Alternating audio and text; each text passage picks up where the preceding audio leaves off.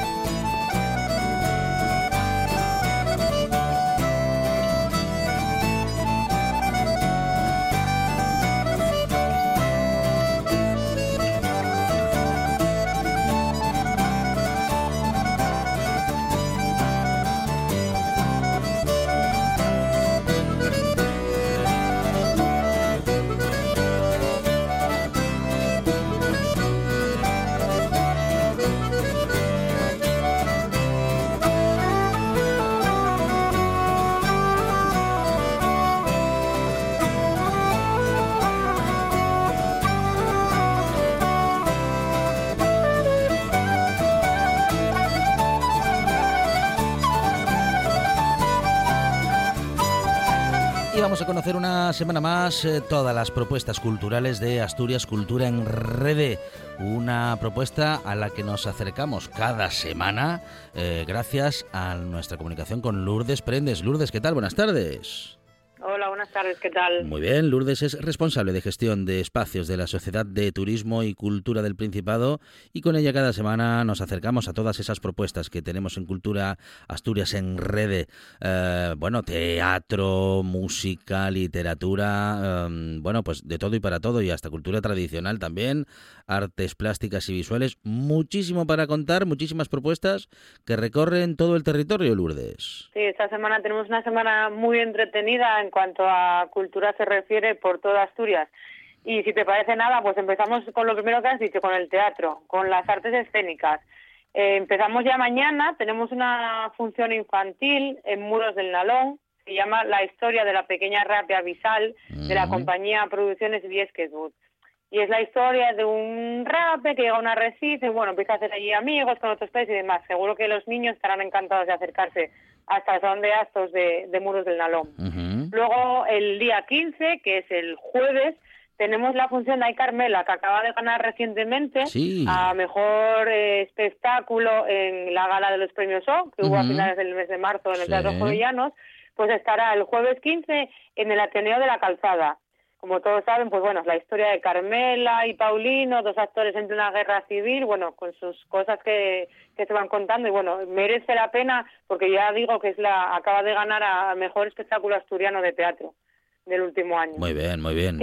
Luego nos vamos ya para el fin de semana. El sábado tenemos dos propuestas. Por un lado, una propuesta infantil en Tapia, el sábado 17, que es de la compañía Marrojo Teatro y se llama Azul y la Revolución de los Colores. Y luego en Oviedo, en el Teatro Filarmónica, también el sábado 17, tenemos a la compañía A66 Producciones con una comedia muy elegante y muy divertida que se llama Abre el Ojo. Y terminamos artes escénicas el domingo en el Teatro Era Laboral, en Gijón, con el espectáculo PAN de la compañía asturiana Teatro Plus, un espectáculo de marionetas y de arte visual que también está muy entretenido y es muy recomendable. Bueno, muy interesante. En cuanto a la propuesta teatral, eh, como decíamos, muchas y muchísimas propuestas y todas muy buenas, ¿eh? pero además de teatro, también podemos disfrutar de buena música, Lourdes. Sí, también en cuanto a la música tenemos un par de propuestas esta semana, las dos del sábado 17. Una de ellas nos lleva hasta Alena, al Teatro Vitalaza, y es de la Orquesta Céltica Asturiana, y es su concierto Músicas del Arco Atlántico, un paseo musical por las músicas de los países celtas, perdón, de todo el Arco Atlántico. Y el mismo sábado en Colunga, esta vez nos vamos a la costa, en la sala de Loreto tenemos a, Rafa Lorenzo con su concierto Ratos Invisibles. Y para los amantes de la canción de autor, pues seguro que será una buena velada. Qué bueno, muy bien, suena todo muy bien, eh, Lourdes. Y tenemos también literatura, ¿no? Sí, literatura esta semana tenemos tres propuestas ya avanzando un poco al día del libro que nos esperará la semana que viene, que tendremos muchísimas propuestas la semana que viene. Pero avanzando ya con esta semana tenemos tres. Una de ellas en La Viana, esta semana se inaugura la exposición literaria Ellas viajan de, de Vía Libre. El día 16 también en el Franco, en el Auditorio Quintas, tenemos a Carlos Alba Sellero, este monologuista que todos conocemos, con sus historias de lo que me contó la tía Carola. Y el día 17, en el Teatro El Yar de Corbera, tenemos a la agrupación Pupis, que nos ofrecerán, junto con violines, violonchelos y contrabajos y la voz, por supuesto, una velada que une música con literatura. Bueno, una agenda muy completa en la que también nos encontramos con cultura tradicional, Lourdes. Pues sí, también tenemos algún taller de lo nuestro, de lo tradicional. Por un lado tenemos el jueves 15 en Grado y, es, y también el día 17 en Llanes a la Asociación A la Danza, que harán un, taller sobre las máscaras asturianas, Ponte la Máscara, donde se agrupa un poco tradición, mitología y tradición oral. Y luego tenemos otra vez a Carlos Alba, que esta semana hace doblete, en Laboral, hará una, un taller el sábado 17 llamado Retafiles para los ñacarinos, en el que acercará en lingua asturiana pues famosos cuentos a, familias que podrán ir a la laboral con sus hijos más pequeños. Bueno, y tenemos también artes plásticas y visuales que recorren el territorio Lourdes. Sí, acabamos ya con la última disciplina de esta semana, con las artes plásticas y visuales. Tenemos tres propuestas. Una de ellas que se inaugura mañana en Avilés, en la Factoría Cultural, y que estará hasta el 9 de es la trilogía poética Alorru, que es un homenaje bueno, a este elemento mueble tan representativo que tenemos en Asturias. Luego seguimos con de la Asociación Los Purificados, que ya se inauguró la semana pasada en Oviedo, en la Plaza Trascorrales, y que estará hasta este domingo. Y es una exposición en la que varios artistas asturianos muestran sus mejores trabajos. Y terminamos con la exposición Ecos de Ramón Isidoro, que se inauguró ya hace unos días en Navia, en el espacio cultural El Liceo. Bueno, Lourdes, para tener todas estas eh, propuestas presentes, ¿dónde tenemos que entrar? Asturiesculturaenrede.es, esta es la página, ¿no? Pues sí, esa página que ya todos conocen, si nos escuchan lunes tras lunes, www.asturiesculturaenrede.es, donde pueden consultar todas estas actividades y las que iremos teniendo en las próximas semanas. Lourdes Prendes, responsable de gestión de espacios de la Sociedad de Turismo y Cultura del Principado. Lourdes, muchas gracias. Un abrazo. Gracias, buena tarde. Esto es RPA, la radio autonómica de Asturias.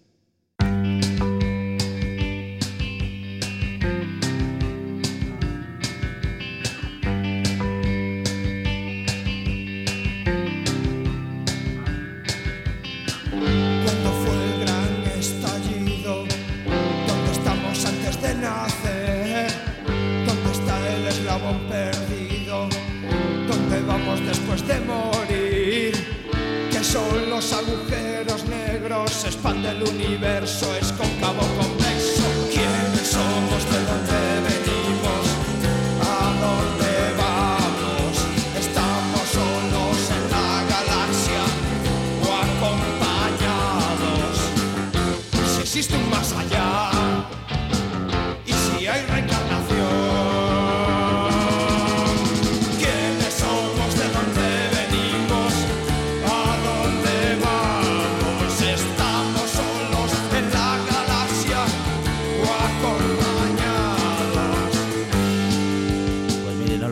Yo todas esas preguntas... Estaremos acompañados. Acompañados, acompañados. En la radio...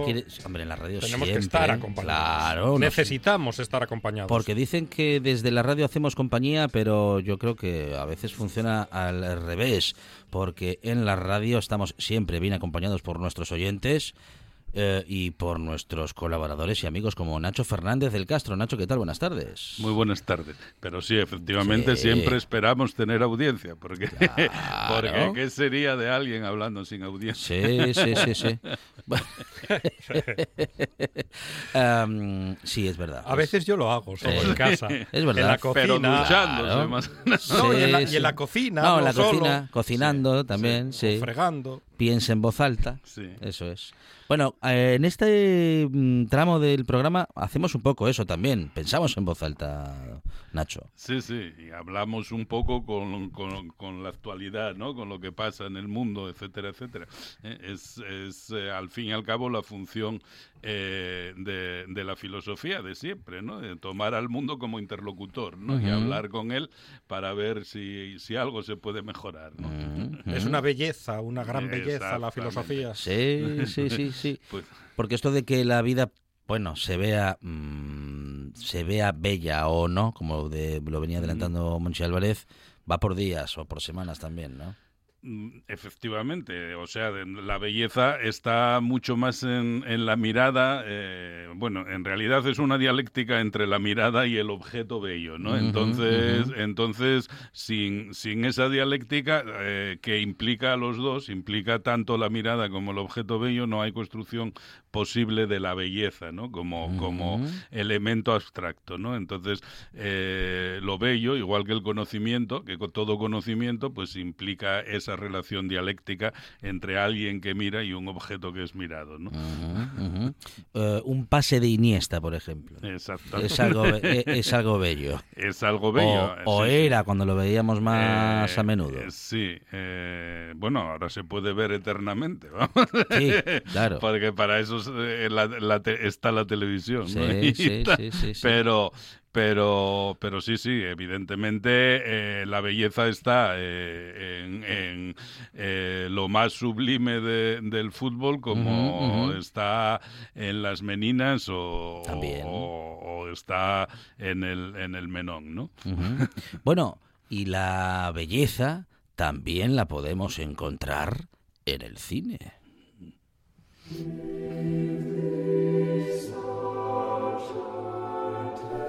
Siempre se termina así, con la muerte. Pero primero estuvo la vida, escondida tras el bla, bla, bla, bla, bla, bla. Todo está resguardado bajo la frivolidad y el ruido, el silencio, el sentimiento, la emoción el miedo, los exiguos e inconstantes destellos de belleza, y luego la tristeza desgraciada, el hombre miserable, todo sepultado bajo la vergüenza de estar en este mundo, bla, bla, bla, bla. Más allá está el más allá yo no me ocupo del más allá. Así pues, que comience la novela. En el fondo es solo un truco. Sí, solo es un truco. La grande belleza, Nacho. Peliculón. Sí, este es el, el, monólogo intenso de, de eh, Gabardella, el personaje interpretado por Tony Servillo, eh, en, eh, con el que acaba la, película. ¿no? en, la película, en, realidad, es muchas cosas, ¿no? porque es un diálogo, en realidad, sobre la decadencia con eh, los grandes eh, retratistas del cine clásico italiano eh, de, esa decadencia, ¿no? Con el Fellini de aquellos espíritus que cruzaban mm, Giovanna del Spiriti, con el espectro de la Roma decadente que, que presentaba en Roma y sobremanera con toda la decadencia de, de la Dolce Vita, ¿no? del, personaje interpretado por Marcelo Mastroianni eh, en la Dolce Vita. ¿no? Pero eh, mm, eh, Paolo Sorrentino, el, el, gran, digamos, la gran esperanza blanca del cine italiano contemporáneo, pues va, va un poco más allá, ¿no? con el personaje que interpreta como digo, Tony Servilo con, con Jim Gabardella. Va, va, un poco más allá porque en realidad lo que, aparte de dialogar con estos clásicos y con otros como, como La Noche de, de Antonioni o, o, incluso en esta intensidad de estos monólogos frecuentemente parece pulular por ahí Terrence Malick o, cosas así, ¿no?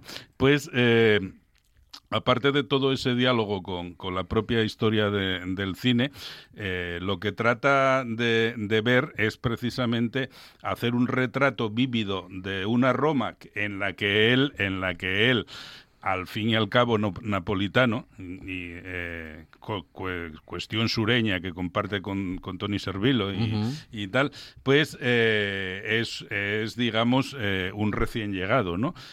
pero ve esa Roma decadente y lo que trata es de hacer un retrato a través de esa Roma decadente, mm, tanto en paisajes como en paisanajes, pues de, del mundo decadente en el que vivimos en realidad no entonces es un retrato de la decadencia con la voluntad de mm, indagar cómo en esa decadencia en ese barro que envuelve incluso eh, ese hálito cultural eh, cada vez más frívolo, frívolo y banal, ¿no? Pues eh, también resplandece de vez en cuando, aunque sea como dice en ese diálogo final, eh, eh, de forma pues esporádica y discontinua, pues la belleza, ¿no? la, auténtica belleza. ¿no? y, es, y, ese, y esa es la tesis, ¿no? toda envuelta en una magnificencia casi barroca en la que el, el, cine se vuelve a mostrar como en los grandes italianos como un gran espectáculo, un gran espectáculo que implica una fotografía precisa y preciosa de paisajes y paisanajes, eh, retratos expresionistas absolutos de, de, acontecimientos, como por ejemplo la escena inicial eh, a la que pertenecía, por ejemplo, eh, que incluye la banda, por ejemplo, que poníamos el otro día de la reinterpretación eh, eh, house de, el, éxito de Rafael Acarra, eh, pues en una fiesta, en una fiesta loca berlusconiana, que probablemente mm, sea la fiesta mejor filmada de la historia del cine que yo recuerde en este, y los personajes este momento. Y todos que se pasean por la película. Claro, claro. Nobles venidos a menos, periodistas, una monja, un cardenal. Auténticos espectros, auténticos espectros. Una, una monja casi momificada, que además al final es decisiva porque el personaje de eh, Gabardella, que es un personaje cínico, que se hace a sí mismo como un personaje cínico, porque eh, es un eh, comienza siendo un literato de gran éxito con una novela de juventud que se titulaba El aparato humano. Es su único libro. Y su único libro, y no vamos a entrar en qué es el aparato humano porque no aparece en la película. no, dejémoslo ahí. Entonces, eh, él, él acaba convirtiéndose, por contra, en un periodista eh, frívolo y banal de la, digamos, de la escena rosa, ¿no? Y entonces su especialidad es eso, eh, la descripción de los festejos donde participa eh, la, élite cultural italiana, ¿no? romana especialmente. Entonces, mm, a partir de ahí, realmente la, la, película está atravesada por espectros que muchas veces son más espectrales, como digo, que los espíritus que atravesaban eh, eh, Giovanna degli Spiriti de, eh, de, de, Fellini. ¿no? Entonces, esa, esa voluntad de retratar, de retratar ese mundo es en realidad, como digo, la percepción de, de toda la, decadencia y que supone nuestro tiempo, ¿no? Que supone nuestro tiempo eh, pese a lo cual, dentro de esa decadencia, dentro de ese barro, todavía hay esplendor, todavía hay belleza, ¿no? Como descubre, por ejemplo, eh, eh, este personaje, ya cuando cumple 65 años y comienza a reflexionar un poco precisamente sobre la banalidad y frivolidad de su vida, pues en, en, una compañera a la que tiene un cobra un afecto eh, muy distinto de, de, todas las que fueron sus parteners festivas y frívolas en, a lo largo de, de su carrera, ¿no? Con Ramona, que además eh, se le muere inmediatamente y, si, y sin embargo él sigue buscando a través de ella y, y encuentra de una manera casi mística en una monja semimomificada, pues el consejo que le lleva a, eh, de alguna manera, mm, lograr eh, superar sus propias barreras cínicas y volver a escribir, ¿no? De alguna manera. Eh, entonces, bueno, esa, esa es un poco mm, la, la, historia que nos propone Sorrentino, ya digo, con una magnificencia cinematográfica bestial en la que es capaz como casi siempre, por otra parte, en, sus películas, de combinar eh, más sublime, ya digo, discursos como el que oímos, eh, que suenan a Terrence Malick, eh, con, con lo más absurdo que a veces raya al ridículo a través de algunos personajes, etcétera, etcétera, igual que en la banda sonora es capaz de, de mezclar melodías absolutamente sublimes, clásicas, eh, pues con la banalidad de, de, la música house a partir de éxitos de los 70 de Rafael Acarra, ¿no? Bueno, eso, mm, eso era algo sobre lo que avanzábamos la semana pasada. Queda muy recomendada la grande belleza ¿eh? hoy, mm. eh, en esta buena tarde, por un montón de razones filosóficas, cinematográficas, artísticas y de todo tipo. Y vamos a ese pequeño adelanto que siempre hacemos sobre la próxima semana. Enemigo de la guerra y su reverso la medalla no propuse otra batalla que librara el corazón de ponerse cuerpo a tierra bajo el paso de una historia que iba a alzar hasta la gloria el poder de la razón. Y ahora que ya no hay trincheras, el combate es la escalera y el que trepe a lo más alto, pondrá salvo su cabeza, aunque se hunda en el asfalto. La belleza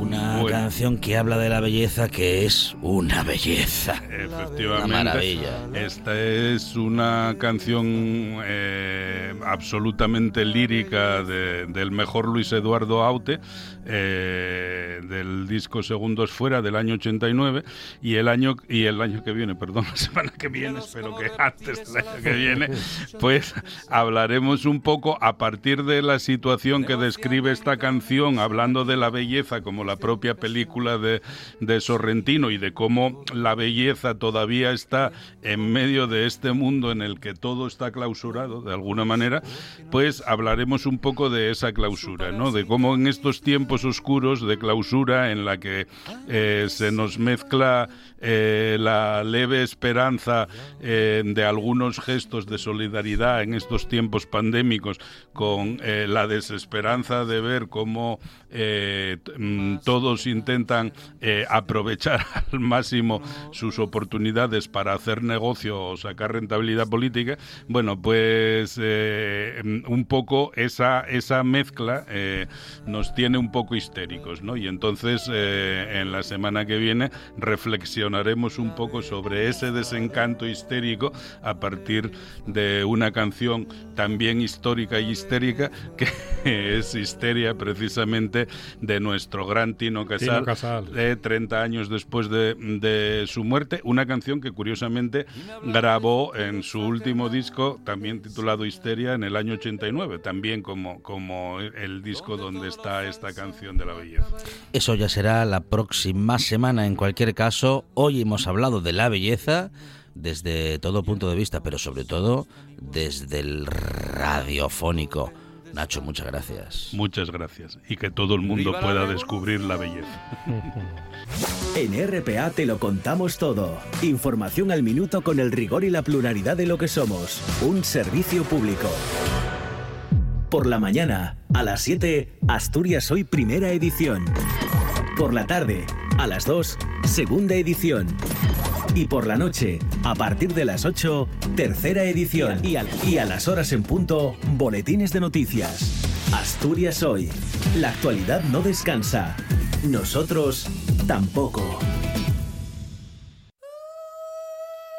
Stop.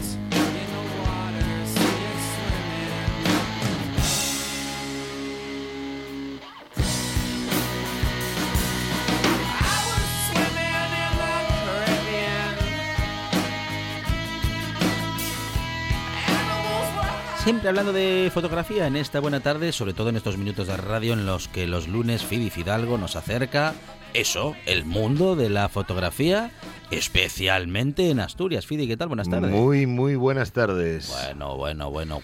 ¿Cuánto que hay siempre para contar. Eh, siempre tenemos cosas ¿eh? de que hablar de fotos en Asturias, siempre tenemos de qué hablar. Y ahora más que nada, que ya, bueno, ya lo hablábamos el otro día, eh, nos acercamos a la nueva normalidad poco a poco, sin mucha prisa, pero vamos acercándonos, pues oye, eh, ya está habiendo exposiciones, exposiciones que estaban apalancadas por culpa del tema de, este, de la pandemia, pues están saliendo, están saliendo. Y, este, y, este, y hoy vamos a hablar otra vez de exposiciones. Muy bien, muy bien. Y en este caso, y en primer término, de la mirada de las palabras, en la que la protagonista es justamente la fotógrafa Mónica Vega, que presenta esta exposición en Colunga. Mónica, ¿qué tal? Buenas tardes. Hola, buenas tardes. hola, hola. Bienvenida, bienvenida, Mónica. Esta buena tarde. Bueno, presentas en Colunga, sabes, que en la Casa de Cultura, hasta el próximo 28 de abril. Sabes que la familia Fidalgo en Colunga, eh, bueno, en fin, son más conocidos que la alcaldesa, vamos. Ah, bueno, pues mira, es una buena oportunidad para volver a ver, ¿no, Phoebe? Porque creo que ya la viste, ¿no? Yo ya la vi, ya la vi, porque hay que decir que Mónica ya estuvo aquí con nosotros, eh, pues yo creo que hace un par de años, cuando se inauguró la, primera vez, o sea, la primera vez que se, que se expuso, eh, ya estuvimos hablando de ella, pero bueno, como era Colunga, como era Colunga, pues eh, yo creo que tendríamos, teníamos que hablar con Mónica otra vez de la mirada de las palabras. Ay, sí, sí, yo encantada. ¿eh? Cuéntanos un poco de qué es el tema este, Mónica. Bueno, La mirada de las palabras es una serie de retratos de escritores, en su mayoría asturianos, aunque bueno, los hay de fuera también, eh, a nivel nacional y a nivel internacional. Y bueno, fue una serie que fui haciendo con el tiempo, porque yo pertenezco a un club de lectura de las bibliotecas de, Oviedo. Y, nada, fui haciendo fotos poco a poco hasta que me encontré con una serie y bueno, tuve la oportunidad de, de inaugurarla hace dos años, hace dos años y algo, sí, en el 30 aniversario de la red de bibliotecas de Oviedo. Y bueno, nada, la verdad que, que, muy bien y a partir de ahí, pues bueno, fue moviéndose un poco por Asturias. Este año estuvo ahí un poquitín parada, pero, pero bueno, se o sea, fechas que tenía así canceladas por, bueno, por todo esto, pues bueno, parece que se van se va retomando un poco, ¿no? La cosa. Bueno, el recorrido que tú misma hace, haces por la historia de escritores y escritoras y luego el que hace la propia exposición, de modo que, eh, bueno, pues camino por Asturias y también camino por la historia de escritores y escritoras, bueno, y algunos o algunas contemporáneas, eh, Mónica. Sí, sí, sí, son escritores que yo fui conociendo, eh, bueno, pues a lo largo de estos años en, el Club de Lectura hacemos muchas actividades, eh, presentaciones, encuentros con ellos, entonces, bueno, eh, yo llevaba la cámara y, poco a poco fui haciendo fotos, al principio un poco más tímidamente y luego, bueno, ya echándole un poco más de morro, ¿no? aprovechando también eh, bueno, pues los premios que como tenemos la suerte de tenerlos aquí, pues bueno, eh, los clubes de lectura siempre tenemos una reunión con el premiado de letras, por ejemplo en la exposición está Richard Ford, que fue eh, príncipe de letras ya, yo creo que no sé en qué año, no recuerdo ahora mismo, pero bueno, hace poquito, no hace muchos años. Y bueno, pues aprovechando esos momentos también para, para hacer fotos y, y nada, poco a poco y disfrutando de ellos, sobre todo, claro. O sea, tú ibas a las presentaciones de a lo mejor de un libro o de lo que fuese y aprovechabas y hacías un retrato al escritor, ¿no? Al... Sí, sí, sí. al principio un poco... Soy muy asidua a estas actividades, sí, sí. Entonces, bueno, al principio, pues nada, siempre te da un poco más de vergüenza y casi no te mueves de la silla y luego, pues poco a poco, pues vas atreviéndote un poco más, ¿no? Ya al final, pues bueno, con, con varios de ellos, pues hasta de quedar para tomar un café y, bueno, charlar un poco y, y aprovechar a hacer una foto ya un poco más reposada, ¿no? y, en sitios así también que fuesen un poco más especiales para ellos o que tuviesen que ver algo con, con alguno de sus libros.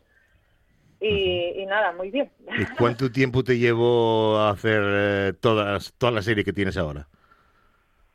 Bueno, pues llevo con esto, eh, pues no lo sé, desde hará siete, ocho años más o menos. Y, bueno, porque claro, tengo más fotos de, las que están en la exposición, más retratos. La colección, bueno, pues es un poco amplia, ¿no? eh, pues desde el principio que empecé a llevar, a llevar la cámara, claro, los, los retratos del principio principio, pues bueno, quedan así un poco más tímidos, ¿no? Pero bueno. Después ya se nota la eh, evolución, ¿no? Sí, yo creo que sí, porque no es lo mismo, claro, hacer la foto desde, desde tu silla sentada casi sin moverte a, a poder estar una tarde con, con el escritor y, crear un crear un ambiente también más relajado y claro no es lo mismo no, no tiene nada que ver aparte bueno de hacer la foto pues disfrutas un montón porque bueno tienes la oportunidad de hablar con ellos y que te cuenten cosas y, y bueno eso poco a poco, yo creo que sí, que es, que es hay una evolución, lógicamente, claro.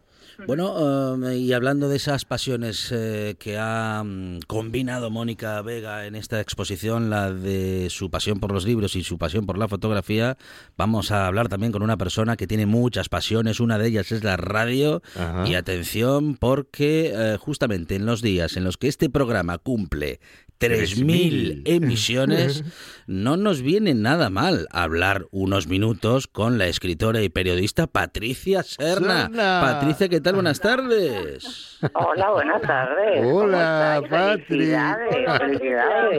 Bueno, bueno, bueno, bueno. Patricia Serna, periodista que fuera productora y presentadora de este ciclo, de este programa, de este espacio durante un montón de tiempo, hace algunos años. Bueno, Patri, eh, una buena parte de esos 3.000 programas eh, te pertenecen, ¿eh? Sí, sí, sí. sí. algún cachín, algún cachín.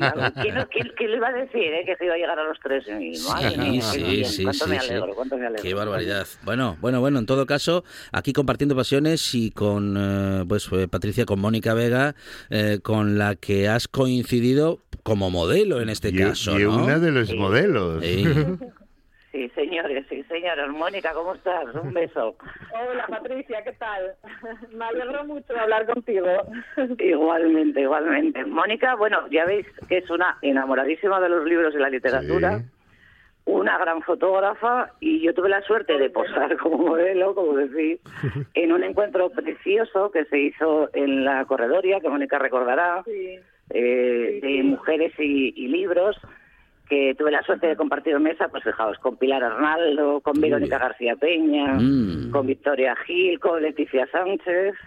Hablamos de escritoras, de las escritoras que nos habían influido, y mm. ahí Mónica me dijo, oye Patricia, ¿te puedo hacer una foto? Para... Porque la recuerdo perfectamente además.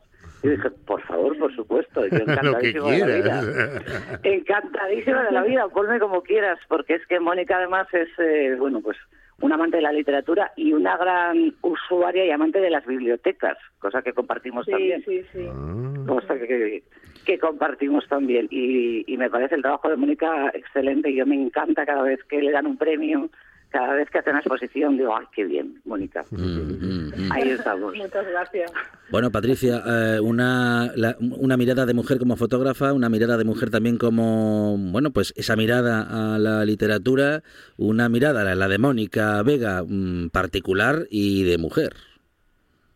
Pues sí, sí, sí. Estaba pensando yo que tenéis que llevar más fotógrafas, ¿no? Oye, que, llevamos a muchos, ¿eh? Cuidadito, ¿eh? Aquí no hay sexy. No, no, pero... Que Fili me riñe. Sí, sí, sí. No, no, pero eh, es raro hablar con Patricia Serra y que no te riña por algo. Sí, ¿no? Claro, No, no, no. Pues yo, creo que Mónica tiene, eh, bueno, una mirada de mujer, claro, eh, evidentemente, pero sobre todo lo que pone a las fotografías es mucha ternura y mucho cariño. Ah. Se nota que, que la gente a la que fotografía, que ya le tiene cariño y le tiene aprecio, entonces yo creo que eso se, se transmite, ¿no? Tanto el amor por la fotografía como el amor por la, la literatura. Creo que Mónica pone esa... Es, ahí además es muy tierna también, ¿no?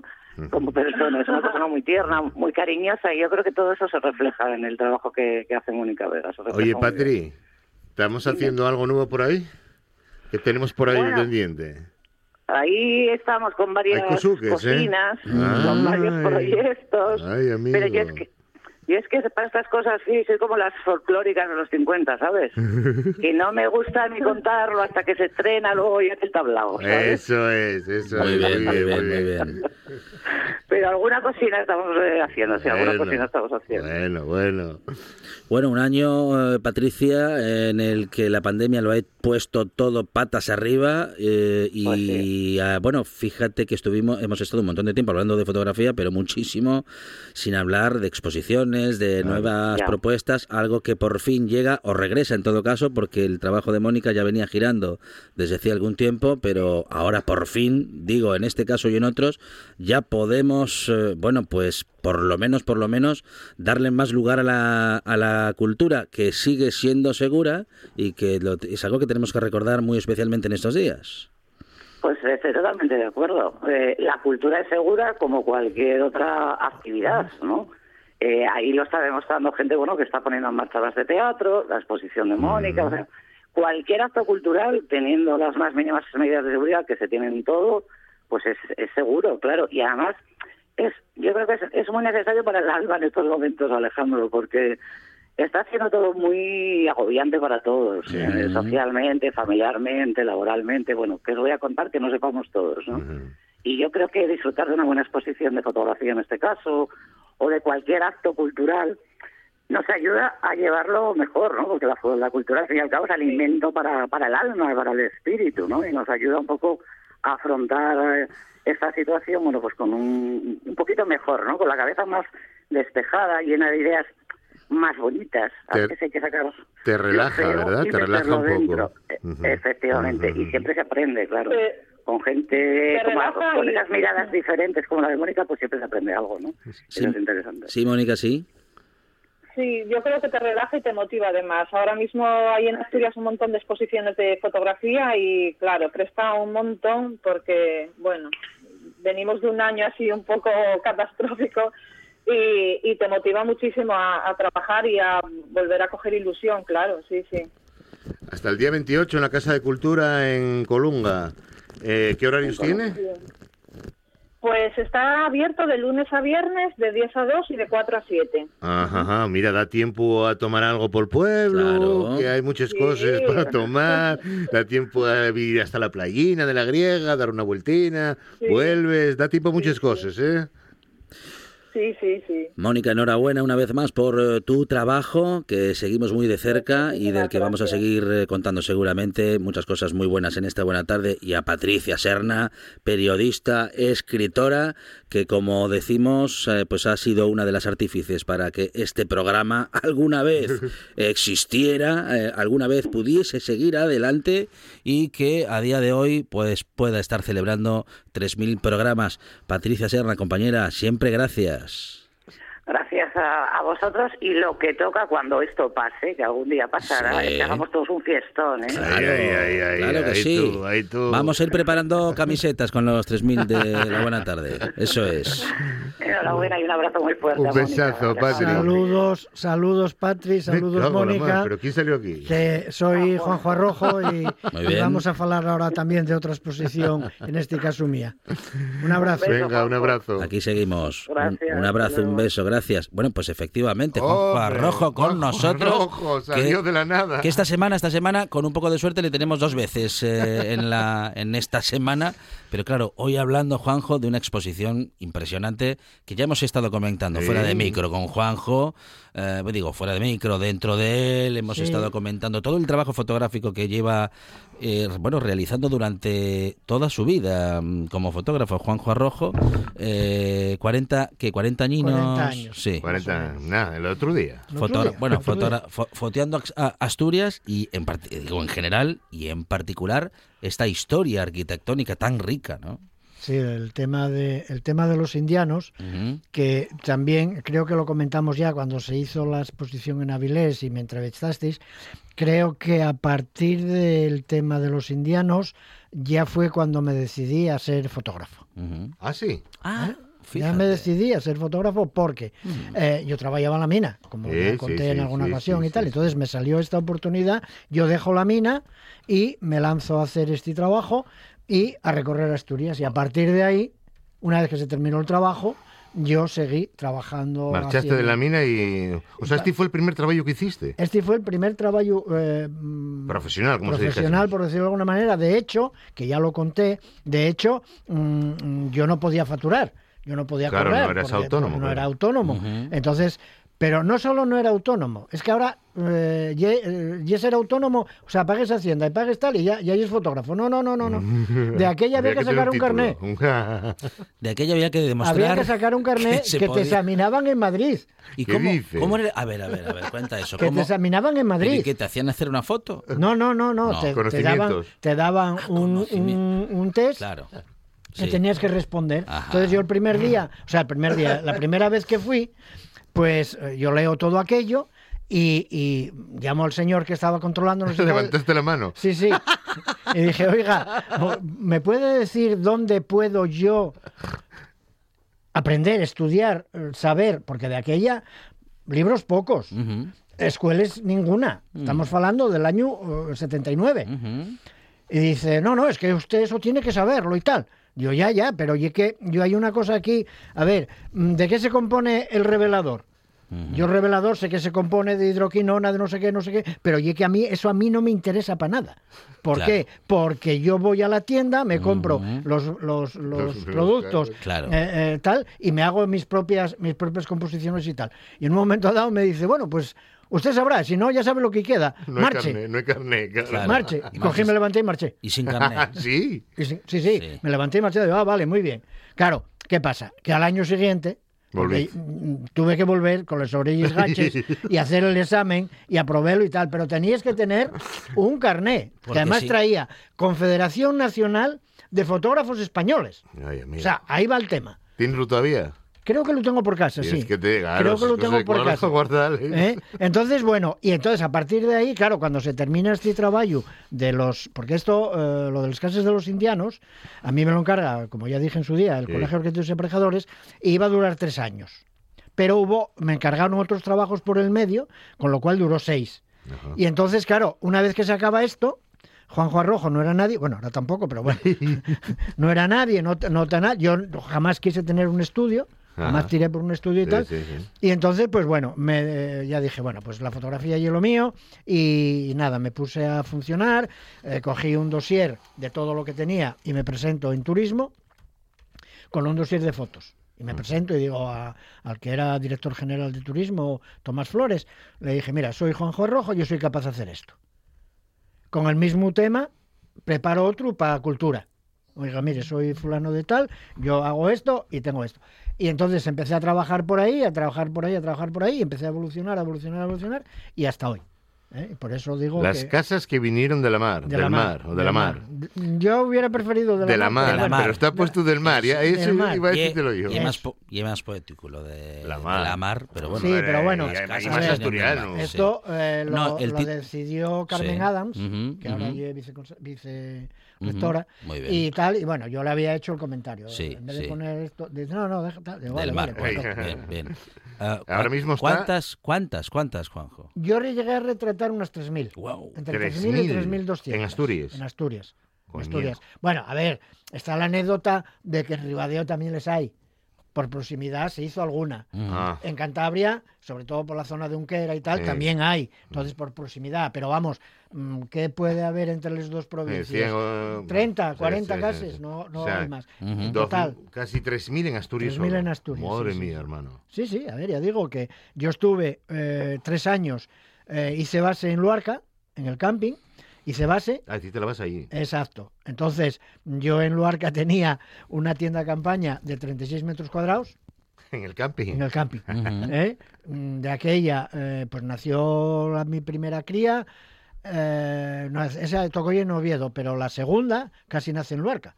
¿eh? Tocó en Oviedo. Tocó en Oviedo, vino después por Oviedo. primitiva. Pero tal. Y entonces mm, yo marchaba desde allí montaba esa tienda que me llevaba un día a montarla, era, era como una casina, ¿eh? la verdad, allí que eh, tal. Entonces yo partía de allí, desde Luarca, desde marzo, marzo, abril, hasta octubre, por ahí, yo tenía la vida hecha en Luarca y marchaba desde allí pues a recorrer todo el occidente. Bueno, pues eh, qué casualidad que ahora mismo es en Luarca, donde está la exposición. Sí, sí, sí. Mañana, no, el miércoles se inaugura. El miércoles se inaugura a las 10 de la mañana, yo pregunté en el colegio el horario y dice, fue lo que nos pusieron en, en la Casa de la Cultura. ¿Eh? Y entonces va a estar hasta el 5 de mayo y va a estar abierta lunes, miércoles y viernes de 10 a 2 y de 5 a 8. Y luego martes y jueves de 10 a 2 de la tarde. Ah, ¿Eh? o sea, solo por la mañana. Solo por la mañana. Pero bueno, yo ya voy a hacer, voy a hacer lo mismo que hice en la de Avilés, que la de Avilés, según me dijo el director del museo, pasaron unas 8.000 personas por, la, por la exposición. Y voy a hacer eso, voy a llevar dos libros publicados, dos libros que hay publicados de las casas de indianos, que los escribió como Don Álvarez Quintana, y, eh, y voy a llevar una cosa muy curiosa, porque yo de aquella lo que hacía era un plano de la casa, a mano alzada. Y entonces eso estaba como un poco desaparecido, pero oh aleluya que apareció. Uh. Y entonces presento en unas hojas de plástico, ¿eh? con todo ya con hidrogel y con todo eso ahí al lado, para que la gente lo pueda ver, lo pueda manipular, mm. ¿eh? pueda ver aquellos planos que yo hacía, porque de hecho en el colegio dieronme una cinta métrica para medir eh, los perímetros de la, de la casa. Y esa yo me diría cinco, a la sexta pasos. Claro. Porque yo era un lío, esquina para acá, esquina para allá, ahora, ahora hay un porche, ahora no hay un sé Entonces yo cogía a mano alzada un poco y más, o menos. A ojo de buen cubero, que es ¿eh? Pero bueno, que son unos planos que una vez vistos casi treinta y tantos años después, llegaron a emocionarme. ¿eh? Porque bueno, dices, mm, esto hice en, aquella época, ¿no? Y entonces, pues bueno, vamos a tener eso, lo, que lleve la exposición y lo que lleve, bueno, una mesina con, con esos dos libros para que la gente los pueda. Pero atiéndeme, de esas 3.000 fotos que dices. Eh, 3.000 cases. 3.000 cases. 3.000 cases. Perdón. ¿Cuántas eh, fotos tienes puestas en la exposición? No, la exposición poco es porque, bueno, hay una anécdota que, a ver, eh, yo en su día, hace unos años, hace seis o siete años, me interesé por ver dónde estaba todo ese material porque, a ver, volvemos a lo de siempre, cuando empieces no ves las consecuencias a posteriori. Entonces yo firmé para entregarlos los negativos y los positivos. Todo. Entreguélo todo. Y yo prácticamente no tengo nada. ¿Eh? Entonces yo me interesé por ver dónde estaba, por bueno, pues por escanearlo y tal. Y bueno, pues, eh, alguien me comentó después al año así que podía estar en las casas de indianos eh, del archivo de indianos en Colombres y tal. Bueno, intenté hablar con el director, no tuve ocasión, luego fue cuando me vino la enfermedad, luego, bueno, el tema allí que mm, yo me opero en el 19 en octubre. Primeros de octubre. Y en noviembre me llama Jorge Lorenzo, el diseñador de Oviedo, me llama y me dice, Juanjo, oye, estoy aquí viendo miles de fotos tuyas de las casas de los indianos. Claro, yo no, casi caigo de culo. ¿eh? Porque después de tantos años que hayan aparecido y tal, y entonces a partir de ahí se hizo la selección. Casas, igual son rollers de estos que se enrollen y tal, que luego pones verticales. Eh, casas, igual hay 20 o 30, porque solo hay del occidente porque del Oriente no había, no, no aparecían las fotos. Ah. Del Oriente no, nos, aparecieron. Nos hacíamos cruces, pero bueno, ¿cómo ye que están les del Occidente y, cómo, y no están les del Oriente? Eso es raro tú. Claro, pensamos varias hipótesis, ¿no? Que alguien les haya llevado, que alguien les haya raptado, que bueno, que no se sabía.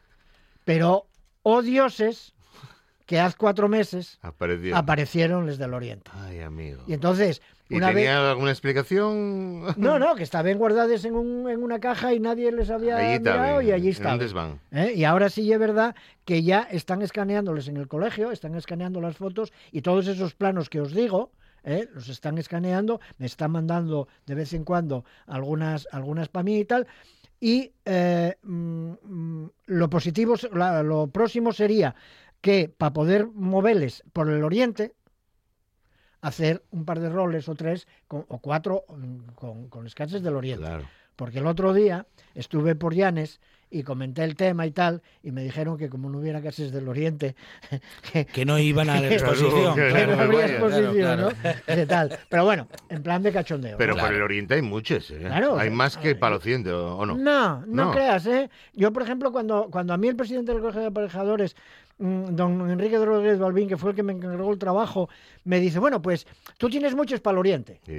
Pero como Juanjo Rojo ya sí es retorcido, dijo, para el occidente.